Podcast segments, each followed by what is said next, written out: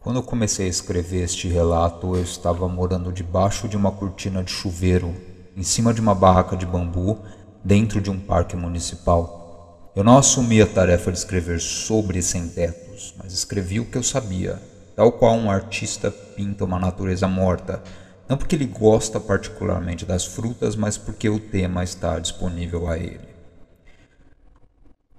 Essa introdução de um livro do Lars Einer chamado Travels with Lisbeth, um livro de 1992. Ele não é um autor ou um livro que a maioria de nós ouve falar, porque ele é um completo desconhecido até hoje, e se deparar com a obra de Einer será sempre um acidente. Einer é um autor sem teto, que iniciou sua carreira, entre aspas, no final dos anos 80, depois de escrever por meia década. Ele fez algum dinheiro com esse livro que eu mencionei, foi agraciado com prêmios por um capítulo muito específico, que é o capítulo chamado On Dumpster Diving, que é tipo uma sátira brilhante de livros de autoajuda, mas que ensina você a catar lixo de forma eficiente, quase científica, para se alimentar especificamente. Esse vai ser um capítulo que a gente traduziu na faixa que eu vou ler no final desse episódio. Ele também vai estar disponível em PDF para quem quiser baixar e ler. Depois de ganhar algo com o livro, Weiner acabou ficando doente, câncer. Depois de muita pesquisa, eu descobri que hoje ele tem uns setenta e tantos anos, está casado com um homem que provavelmente o ama e cuida dele. Ele está doente, mas tem casa e recebe o cuidado adequado para sua doença. E ele está atendendo por outro nome, que é Lawrence Einer Hexhammer. Meu encontro com Einer foi bem casual. Em 2006, eu tive uma professora chamada Lisa Iannori, que fazia questão de passar literatura alternativa como material de aula. E foi quando eu e o resto da minha classe tivemos contato com o Lars Einer, que no início eu achei um autor imenso, mas depois eu descobri ser um completo desconhecido. Eu tinha lido só um capítulo do seu livro até o final do ano passado, já na época da pandemia. Foi quando eu encomendei uma cópia usada do livro completo por tipo uns 10 reais. Ela demorou muito para chegar porque veio de fora, mas foi minha leitura de ano novo. E o livro tem um título bem pouco chamativo, é Viagens com Lisbeth, Três Anos na Estrada e nas Ruas. E Lisbeth aqui no caso é a cachorrinha do Lasander. Ele se apresenta como um ex-funcionário de asilo na costa leste dos Estados Unidos que perdeu emprego, teve certas frustrações na vida e resolveu largar tudo para morar na rua do outro lado do país. Todas as vidas têm acontecimentos triviais, ele diz na introdução, episódios sem sentido e mistérios, sem resolução, mas uma vida de sem teto tem isso e virtualmente nada mais. Weiner inicia a vida de sem teto com uma vantagem que quase 24 milhões de brasileiras e brasileiros em situação de insegurança habitacional hoje, em geral, não têm. Ele era um homem com educação formal, ele tinha formação em jornalismo Embora estivesse muito deprimido e frustrado demais para aceitar a vida a qual o resto de nós se submete, pagar aluguel, trampar com quem não gosta ou em situações em que não gosta. Então ele pegou o que tinha de valor, sua cadela Lisbeth, e partiu para o outro lado do país. E no livro ele dá a entender que ele estava escrevendo aquilo mais como um escape do que como uma tentativa de fazer dinheiro. Para fazer dinheiro, na verdade, ele escrevia contos eróticos gays e mandava para editoras de pessoas conhecidas. Pelo jeito ele fazia isso bem. Eu nunca achei nenhum desse material que não seja esse livro que eu estou mencionando, né, mas pelo jeito isso pagou as contas dele. A gente pode ler esse tipo de relatos em busca de classificações e pensar o que viria a ser uma literatura sem teto, como se fosse um subgênero com particularidades pronto para ser sistematizado e ensinado em universidades. Você não vai chegar em nada se ler o texto dele e de outros autores que serão mencionados aqui com esse fim, mas uma coisa lhe pode ser útil. O próprio Weiner, logo de cara, pode nos ensinar algo sobre a inconsistência da experiência dos sem-tetos. Em partes, a dificuldade de sistematizar esse material é uma dificuldade própria de livros de memórias em geral. E a gente pode pensar aqui nos diários da Carolina Maria de Jesus no Brasil. As pessoas escrevem memórias como frutos de ocasiões que às vezes elas sentem tédio, às vezes elas estão particularmente inspiradas, ou às vezes elas só querem não esquecer de um evento importante, de detalhes. As motivações de cada parte que compõe um livro de memória são incoerentes, portanto. E por isso, quase sempre, esses livros pecam em fornecer uma coerência artística que você espera num romance, numa biografia. Geralmente, esse tipo de obra é interessante por servir como uma janela para um cotidiano que não é igual ao seu. Então, o caso da Carolina Maria de Jesus é claro. Era um caso de uma pessoa altamente imaginativa que catava papel na rua para reciclar na São Paulo dos anos 50 e 60, que aprendeu a ler com livros jogados fora e tinha o hobby de escrever sua própria ficção, suas próprias memórias, em cadernos infantis que eram descartados. E ela se tornou um fenômeno interessante por si só pelo resultado do que ela fez com essa literatura. Tem toda aquela história dela ser encontrada pelo jornalista e ser divulgada, por aí vai. O Lars Einer foi um sem-teto que viajou do Texas para a Califórnia pegando carona, ou caminhando mesmo. Ele conta sua experiência de destituição como se fosse essas road trips que a gente vê em cinema. Ele fez essa road trip com sua companheira, uma cachorra, e era essa é uma viagem onde seres humanos são ou empecilho para sua paz, ou parte de um cenário das cidades. E o resultado desse livro é o resultado de uma profunda decepção que o Weiner tem com a humanidade e uma das épocas da história estadunidense conhecida pelo seu individualismo exacerbado e descaso com causas sociais mais amplas. Ler esse tipo de material é diferente de ler biografias, portanto, que você contrata alguém para escrever sua biografia ou escreve a sua própria com a ideia de que sua vida tem um fechamento, um sentido maior e vale a pena ser passado para frente como exemplo ou como contra-exemplo para outras vidas. Precisa ter muito ego para achar que uma vida rende um livro com fechamento estético. Então você precisa ser um aventureiro como Benjamin Franklin, ou um demente como Donald Trump, ou um bilionário entediado como Steve Jobs. A não ser executivos e políticos, talvez artistas, que são por excelência uma fatia da população com mania de grandeza, biografias deixaram de ter o mesmo apelo que elas já tiveram no século XVIII XIX. Antes, pessoas menos importantes escreviam suas biografias e eram lidas de fato, porque ler sobre a vida de um outro indivíduo já consistiu numa mídia que deu certo para um público leitor que tinha dificuldade de viajar para outros países, de conhecer mesmo os modos de vida de outros países. Então não era incomum que um alemão, por exemplo, no século XIX, fosse atrás de livros sobre a vida dos italianos ou dos chineses ou sei lá o que, como forma de conhecer um mundo diferente. Ou a gente faz isso facilmente por outros meios. E na era da internet, as pessoas anônimas preferem escrever diários ou memórias. Elas falam das memórias de uma tal guerra, por exemplo. Aqui a personagem principal é a guerra em si, não é você que está escrevendo. Ou elas falam de um período particularmente conturbado ou elas falam às vezes do período auge de uma subcultura, de uma cena musical e, e assim por diante. Em todos esses casos o cenário importa mais que o indivíduo. O Lars Einer está entrando mais ou menos nesse segundo grupo. E ao mesmo tempo que conta a história de seus três anos na rua, ele está contando os Estados Unidos da era George Bush Sr período do neoliberalismo dos Estados Unidos, da virada dos anos 80 para os 90, em que um monte de gente com educação formal foi pro olho da rua e perdeu as perspectivas de voltar a funcionar na sociedade dos trabalhadores, dos cidadãos. Esse processo de desmonte da coesão social mais ampla, a redução da sociedade urbana a grupos isolados em famílias, igrejas, fandoms ou clubes de interesse, esse processo é também a história do Brasil atual que torna a qualidade das relações sociais descritas nesse livro algo bem próximo do que a gente está vendo no Brasil. Né? Esse é um dos interesses para estar tá falando sobre esse livro hoje. Ninguém vai para a rua com objetivo, como se formasse um grupo coerente com estilo de vida.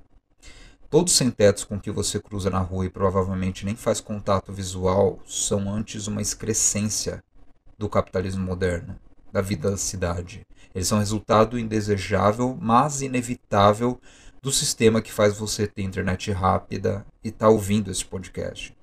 O Weiner provavelmente faz essa mensagem soar menos melancólica do que eu faço, mas essa mensagem surge na introdução do livro dele. Só para avisar que às vezes sem tetos não tem nada em comum.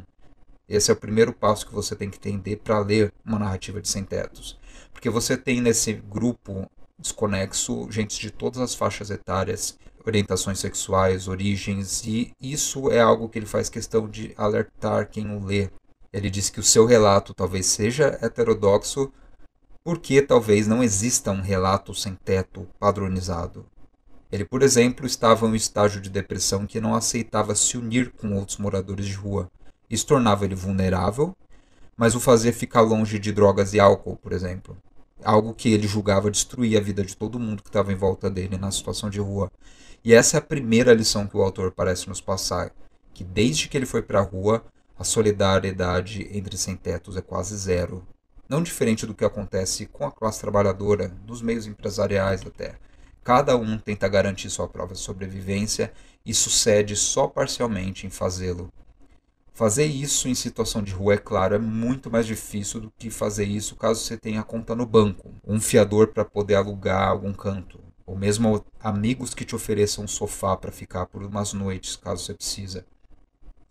Uma coisa legal que a gente pode tirar do livro é como o processo de se tornar sem teto causa mudanças na individualidade primeiro lugar, você não toma banho todos os dias, você fica exposto aos elementos e passa a ser visto por transeuntes como uma pessoa que vai pará-los para pedir algo. Por isso, você passa a ser evitado. Contato visual prolongado vira uma raridade. Ou seja, nos primeiros dias de rua, o resto da autoestima que uma pessoa tem vai para o espaço. Segunda coisa interessante é entender como sair de casa, deixar né, de ter uma casa, de ter um referencial de lar te torna propenso a largar tudo de uma vez com maior facilidade, sempre que algo ruim acontecer. Então é mais comum que pessoas em situação de rua estejam pela segunda, pela quarta vez sem uma casa, depois de períodos morando com parceiros, família, amigos, às vezes morando no trabalho, dentro de um carro de alguém. Para essas pessoas que já tiveram essa experiência uma vez, quando uma briga séria ocorre, elas não vão tomar uma no bar ou passar a noite na casa de alguém para esfriar a cabeça. Não custa muito para essa gente sair de casa, largar tudo mesmo. O próprio Lars diz como essa se torna uma saída viável, como mudar de corte de cabelo, como decidir largar o cigarro, por exemplo. No capítulo 10 do livro, ele conta como um terço de moradores de rua tem realmente problemas com drogas ou álcool que é geralmente uma coisa que a sociedade atribui a todo morador de rua. Esse não é um número tão longe do resto da sociedade. A diferença é que um sem-teto lida com seus vícios a céu aberto, enquanto donas de casa, estudantes ou executivos fazem isso entre quatro paredes. Só que outros um terço de sem-teto são autistas sem diagnósticos, esquizofrênicos ou pessoas que sofrem de distúrbios psicóticos diversos e acabaram não recebendo o tratamento adequado.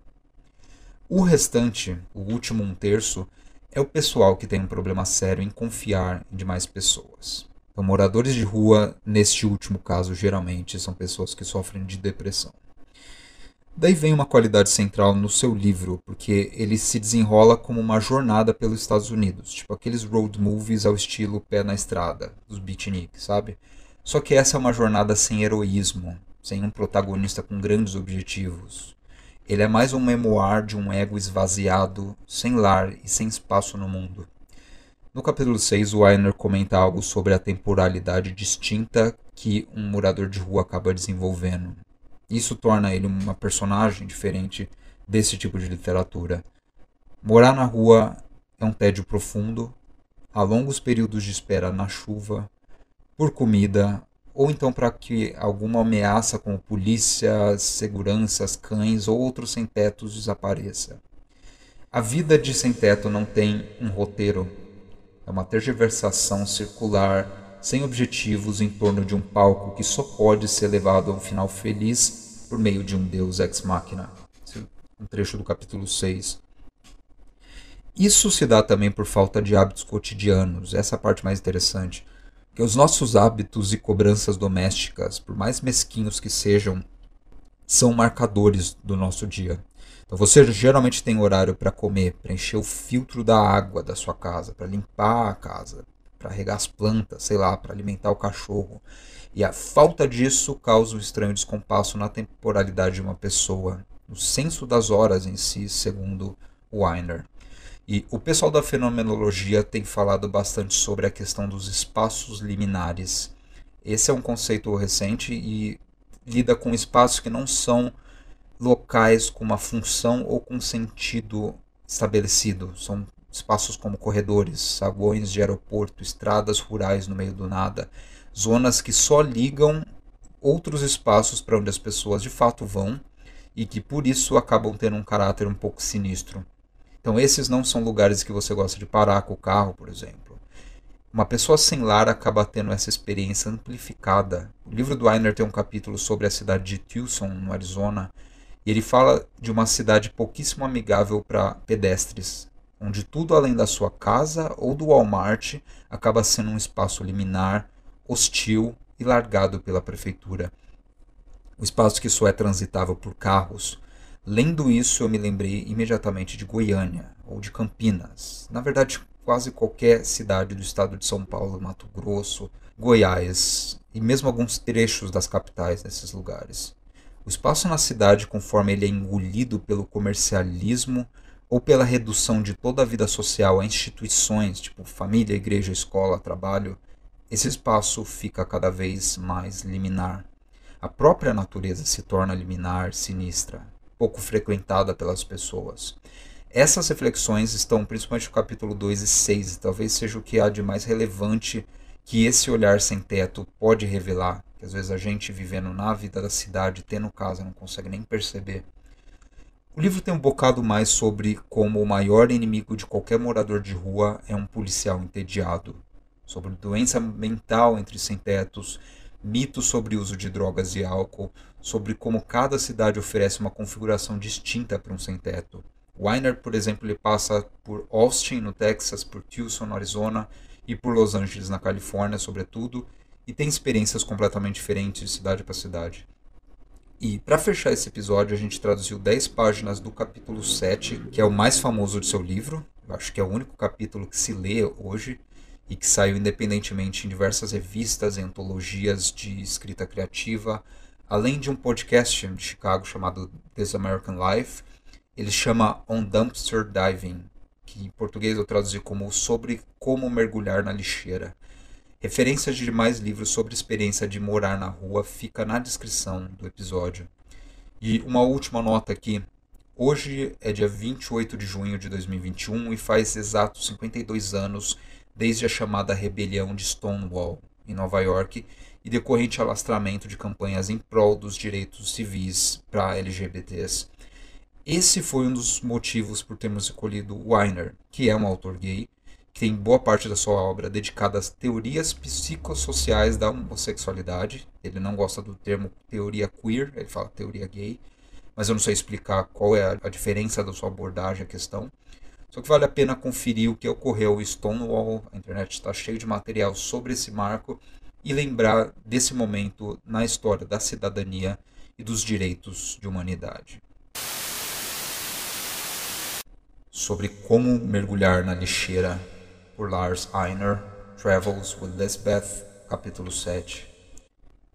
Bem antes de começar a mergulhar nelas, caçambas de lixo me impressionavam, bastante para eu escrever para o serviço de pesquisa do dicionário Merriam-Webster na tentativa de descobrir o que fosse possível sobre o termo inglês dumpster. Seria algo como caçamba de lixo no Brasil ou contentor em Portugal.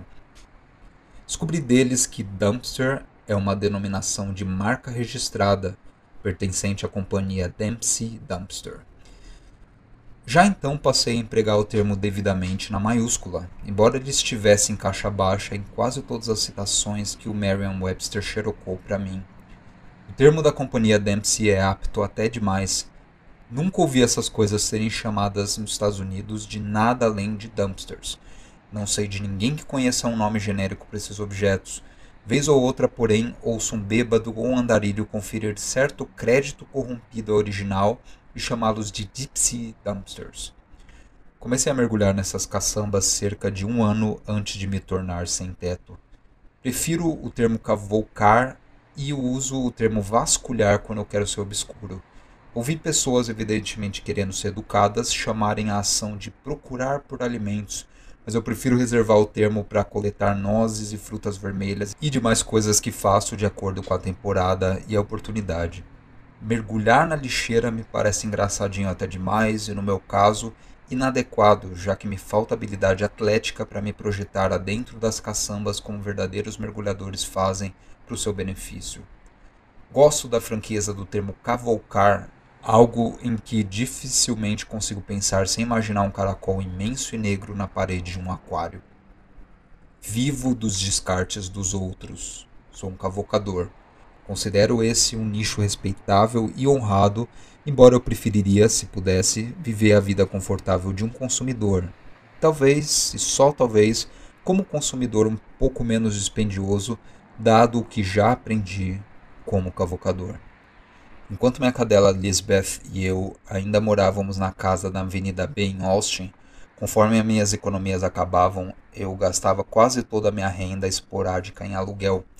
As necessidades da vida diária eu comecei a extrair de lixeiras. Aparelhos de som, velas, roupa de cama, papel higiênico, remédios, livros, uma máquina de escrever, uma boneca sexual masculina virgem, trocados que às vezes somavam vários dólares. Consegui muitas coisas de caçambas de lixo. Aprendi muito como cavocador. Minha intenção é expressar um pouco do que aprendi aqui, começando pela arte prática do mergulho em caçambas, então tocando aspectos abstratos. O que é seguro comer? Afinal de contas, encontrar objetos está se tornando um tipo de arte urbana mesmo gente respeitosamente empregada às vezes achará tentador tirar algo de dentro de uma caçamba ou postado ao seu lado. Um número significante de pessoas, nem todas do tipo boêmio, tem o desejo de se gabar por ter encontrado este ou aquele item no lixo, mas comer de contentores é algo que separa os diletantes dos profissionais.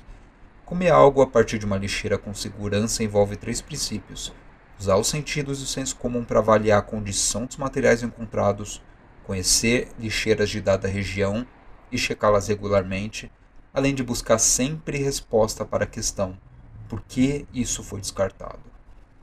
Talvez todo mundo que tem uma cozinha e um suprimento regular de compras fez em uma ou mais ocasiões um sanduíche e comeu só metade antes de descobrir bolor no pão ou então tomado um gole de leite antes de descobrir que o leite passou do ponto.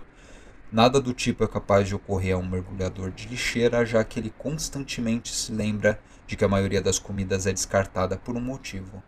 Ainda assim, um monte de comida perfeitamente boa pode ser encontrada em lixeiras. Produtos enlatados, por exemplo, aparecem com maior frequência nas lixeiras que eu frequento. Todas as pessoas, exceto as mais fóbicas, comeriam de uma lata, mesmo que ela tenha vindo de uma lixeira. Produtos enlatados estão entre os alimentos mais seguros de se encontrar em lixeiras, embora não sejam absolutamente infalíveis. Embora seja muito raro com os métodos modernos de enlatamento, botulismo é uma possibilidade. A maioria das demais formas de infecção alimentar raramente causa danos duradouros a uma pessoa saudável.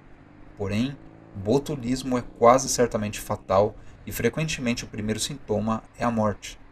Com exceção de bebidas carbonadas, todos os produtos enlatados devem conter um pequeno vácuo e puxar o ar assim que forem perfurados.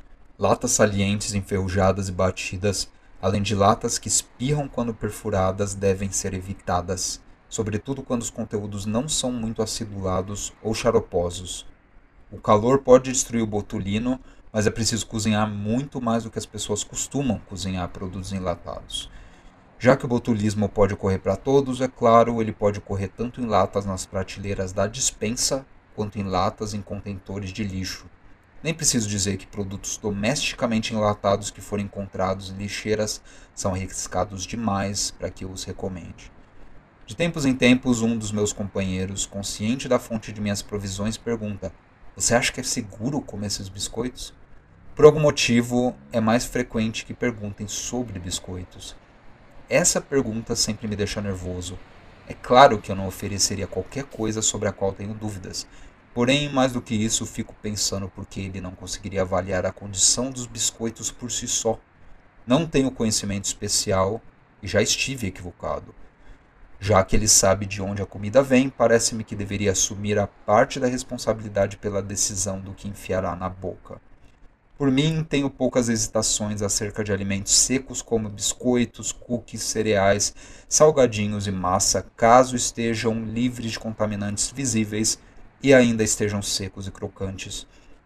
Em casos mais frequentes, tais coisas se encontram no seu pacote original, o que não é um sinal mais positivo do que a ausência de pacote é um sinal negativo. Frutas vegetais crus com peles intactas me parecem perfeitamente seguros, com exceção, é claro, dos que estão obviamente podres. Muitos são descartados por imperfeições mínimas que podem ser cortadas. Vegetais folhosos, uvas, couve-flor, brócolis e coisas do tipo podem estar contaminados por líquidos e pode ser pouco prático lavá-los. Doces, sobretudo balas duras, são geralmente seguras caso não tenha atraído formigas. Chocolate é geralmente descartável só porque perdeu a cor, conforme a manteiga de cacau emulsifica. Confeitar, afinal de contas, é em si um método de preservação de alimentos, já que patógenos não gostam de substâncias muito açucaradas. Todos esses alimentos podem ser encontrados em qualquer contentor de lixo, podendo ser avaliados com certa confiança em grande parte com base em sua aparência. Além desses, há alimentos que não podem ser corretamente avaliados sem informação adicional. Comecei a cavocar tirando pizzas da lixeira atrás de uma pizzaria que só faz entregas. Em geral, comida preparada requer cuidado, mas nesse caso eu sabia que assim que o estabelecimento fechava, ela ia direto para a lixeira quando os últimos funcionários fossem embora. Tais estabelecimentos geralmente recebem pedidos falsos, famosos trotes. Já que funcionários raramente ficam por muito tempo nesses lugares, as pizzas são muitas vezes preparadas com recheio errado. Não são aceitas no momento da entrega por estarem frias ou cozidas de forma incorreta. Os produtos a serem descartados são todos postos em uma caixa, já que o inventário é administrado por meio de contagem de caixas. Uma pizza na caixa pode ser descartada, uma pizza sem caixa não existe. Eu nunca passei um trote para aumentar o suprimento de pizzas e creio que ninguém mais cavolca aquela lixeira. Mas as pessoas do estabelecimento começaram a se tornar suspeitas e começaram a reter o lixo da pizzaria até o outro dia. Enquanto aquilo durou, eu tive um suprimento constante de pizza fresca, às vezes até quente. Já que eu conhecia a lixeira, conhecia a origem da pizza e porque eu visitava aquela lixeira regularmente, sabia o que estava fresco e o que era do dia anterior. A região que eu frequento é habitada por muitos estudantes universitários afluentes. Não estou ali por acaso. As caçambas de lixo daquela área são muito ricas. Estudantes jogam fora muitas coisas boas, incluindo comida. Em particular, eles têm tendência de jogar tudo fora quando se mudam no final do semestre, antes e depois de férias, e por volta da temporada de provas, quando muitos desistem da universidade. Assim, acho vantajoso prestar atenção no calendário acadêmico. Os alunos jogam comida fora por volta das férias, pois não sabem se está estragada ou vai estragar antes de regressarem. Um descarte típico é meia jarra de pasta de amendoim. De fato, pasta de amendoim não orgânica não requer refrigeração e dificilmente estraga em qualquer período razoável. O estudante não sabe disso, já que se trata do dinheiro do papai, ele decide não arriscar. Portos abertos requerem cuidado e alguma atenção à questão, porque isso foi descartado. Mas no caso de descarte de apartamentos de estudantes, a resposta pode ser: o item foi descartado por falta de cuidado, por ignorância ou por dispêndio. Isso às vezes pode ser deduzido quando o item é encontrado com vários outros, incluindo alguns que estão obviamente em estado perfeitamente bom. Alguns alunos, entre outras pessoas, lidam com o descongelamento de um freezer jogando um monte de coisa fora. Não só as circunstâncias em si dão pano para manga, mas também uma massa enorme de alimentos congelados permanece frio por um bom tempo e itens ainda podem ser encontrados congelados ou recém-descongelados. Iogurte, queijo e nata são itens frequentemente jogados fora quando ainda estão bons. Ocasionalmente encontro queijo com um pedaço mofado o qual eu obviamente só corto fora, e sendo esse o motivo evidente pelo qual ele foi descartado, o trato com menos suspeita do que um queijo aparentemente perfeito. Contrato em circunstâncias parecidas. Iogurte é geralmente descartado, ainda selado, só porque a data de expiração na embalagem passou. Essa é uma das minhas descobertas favoritas, pois iogurte continua bom por vários dias, mesmo em dias quentes. Estudantes jogam fora produtos enlatados e itens básicos no final do semestre e quando desistem do curso na metade. Drogas, pornografia, destilados e coisas do tipo são geralmente descartados quando se espera a visita de pais, Dia dos Pais, por exemplo. E destilados também aparecem após grandes feriados festivos, supostamente descartados pelos recém-reformados. Vinhos e destilados, é claro, continuam perfeitamente bons, mesmo depois de abertos. Meu teste para bebidas carbonadas é ver se elas ainda efervescem vigorosamente. Muitos sucos e demais bebidas são acidificados ou contêm xarope demais para causar muita preocupação, contanto que não estejam visivelmente contaminados. Líquidos, porém, requerem algum cuidado. Restos caseiros, ao contrário de restos de restaurantes, geralmente não estão bons.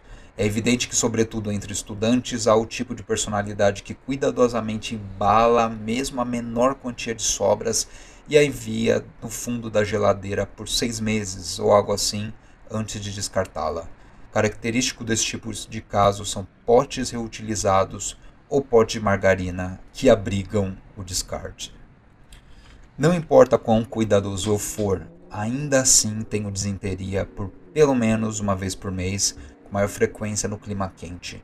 Não pretendo pintar um quadro romantizado demais.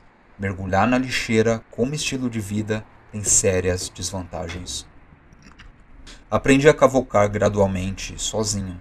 Desde então fiz a iniciação de vários comparsas de ofício. Aprendi que há uma série previsível de estágios pelos quais uma pessoa passa durante o aprendizado. Inicialmente, o novo cavocador se enche de nojo ou autopiedade. Ele fica com vergonha de ser visto e às vezes espreita os arredores, tentando se enfiar no meio das coisas ou ainda tenta mergulhar durante a noite. De fato, a maior parte das pessoas instintivamente desvia o olhar de um cavocador. Ao espreitar, o novato chama mais atenção para si e desperta suspeitas. Mergulhar de noite é pouco efetivo e desnecessariamente difícil. Todo o grão de arroz parece um verme. Tudo parece feder. Ele é capaz de limpar gema de ovo de uma lata que encontra, mas não é capaz de afastar de sua mente o estigma de estar comendo lixo. Esse estágio passa com a experiência. O cavocador encontra um par de tênis de corrida que cabe, parece e cheira como novo. Ele encontra uma calculadora de bolso em perfeitas condições. Ele encontra sorvete impecável, ainda congelado, mais do que consegue comer ou guardar. Então começa a entender. As pessoas jogam fora coisas perfeitamente boas, um monte de coisas perfeitamente boas. Nesse estágio, a timidez começa a dissipar. O mergulhador, afinal, é quem ri por último, ele está descobrindo toda uma sorte de coisas boas que estão lá para ele pegar. Aqueles que desprezam seu ofício são os imbecis, não ele. Nesse estágio ele pode se perder e nunca mais voltar. Caçambas de lixo são cheias de coisas com algum valor potencial para alguém e também de coisas que nunca têm tanto valor intrínseco, mas mesmo assim são interessantes. Todos os mergulhadores de lixeira que conheço chegam ao ponto de adquirir tudo aquilo em que toca por que não pegar? Eles pensam, já que é de graça. Isso, é claro, é inútil. A maioria dos mergulhadores conclui ser preciso restringir-se a itens de utilidade relativamente imediata, mas em alguns casos o mergulhador simplesmente não consegue se controlar. Conheci vários desse tipo de acumulador. Suas ideias acerca dos valores de diversos itens de lixo beiram a psicose. Todo pedaço de vidro pode ser um diamante, eles pensam, e tudo que reluz é ouro pessoas recolhem latas para ter um pouco de dinheiro. Tentei juntar latinhas com um companheiro robusto. A pé, um juntador de latas não consegue fazer mais do que uns poucos dólares por dia. É possível extrair itens necessários à vida de lixeiras diariamente com muito menos esforço do que requer para acumular o valor equivalente em latas. Não guardo rancor deles pelas latas, mas catadores de latinhas tendem a bagunçar lixeiras, misturando os conteúdos além de sujarem a área. Eles se tornam tão especializados que só conseguem enxergar latas. Eles ganham meu desprezo quando deixam passar trocados, produtos enlatados e itens prontos para o uso. Há poucas cortesias entre cavocadores, mas é uma prática comum deixar de lado itens extras. Pares de sapato, roupas, enlatados, coisas do tipo. Um autêntico cavocador odeia ver coisas boas serem jogadas fora e deixa o que não conseguir consumir e que tenha boas condições à vista. Evito tentar chegar a conclusões sobre as pessoas que jogam lixo nos detentores que frequento. Acho que seria pouco ético fazê-lo, embora conheça muitas pessoas que acharão a ideia de uma ética dos cavocadores algo engraçado para ser nomeado. Lixeiras contém extratos bancários, contas, correspondência e outros documentos, como é de se esperar. Mas também contém fontes de informações menos óbvias, frascos de remédios, por exemplo. Os rótulos de frascos contêm o nome do paciente, o nome do médico e o nome da droga Medicamentos para AIDS e antipsicóticos, para nomear dois grupos, são bem específicos e raramente são prescritos para demais desordens. As embalagens plásticas para pílulas anticoncepcionais geralmente trazem rótulos com informações completas. Ocasionalmente, uma descoberta conta uma história. Certa vez encontrei uma pequena sacola de papel contendo preservativos sem uso, vários tubos pela metade com lubrificante sexual com sabor, uma cartela parcialmente usada de anticoncepcionais, além de uma foto rasgada de um jovem. Claramente ela tinha acabado com ele e planejou abrir mão de sexo. Lixeiras são geralmente coisas tristes, ursinhos de pelúcia abandonados, álbuns de casamento rasgados, kits de venda descontinuados. Encontro muitos bichos de estimação em lixeiras, embora espere sair das ruas para que Lisbeth possa ter uma idade avançada confortável, sei que essa esperança não é muito realista. Então, quando a hora dela chegar, acho que ela também irá para uma lixeira. Não tem um lugar melhor para ela. Afinal de contas, boa parte de sua fonte de vida veio de lixeiras. Quando ela encontra algo que julga ser seguro, deixo ela comer. Ela já conhece as melhores rotas. Gosto de pensar que se ela sobreviver mais que eu, ela será capaz de fugir da carrocinha e obter seu sustento no trajeto. O país está agora coberto por cidades, e cidades estão cheias de lixeiras. Acho que cavocar é uma forma moderna de autossuficiência. De qualquer forma, depois de 10 anos de serviço governamental desde a era Reagan, quando tudo foi orientado para o seu mínimo denominador comum, achei um ofício que recompensa a iniciativa e que é compensador do meu esforço, Certamente eu ficaria contente em ter certas regalias mais uma vez, mas não tenho o coração partido de não as ter mais. Da experiência de cavalcador retiro duas lições profundas. A primeira é: leve o que puder usar e abra mão do restante. Concluí que não há valor no que é abstrato. Uma coisa que não se pode usar ou tornar utilizável, talvez vendendo-a, não tem valor por mais legal ou rara que seja. Segunda lição é relativa à transitoriedade do ser material. Isso não me transforma num dualista, mas faz avanços nessa direção. Não acho que ideias sejam imortais, mas certamente coisas mentais têm maior duração que coisas materiais. Outrora, eu fui um tipo de pessoa que investe em objetos materiais com valor sentimental. Agora não tenho mais essas coisas, embora eu ainda retenha os sentimentos. Muitas vezes em minhas viagens perdi tudo que não fosse roupas que estivesse trajando e Lisbeth. As coisas que encontro nas lixeiras, as cartas de amor e bonecas de pano de tantas outras vidas me lembram uma lição. No momento, raramente pego algo sem refletir o instante em que o jogarei fora. Este, creio eu, é um estado mental saudável. Quase tudo que tenho agora já foi jogado fora uma vez provando que aquilo que possuo é destituído de valor para outras pessoas. De qualquer forma, considero meu desejo por coletar enfeites espalhafatosos como algo que já ficou para trás há muito.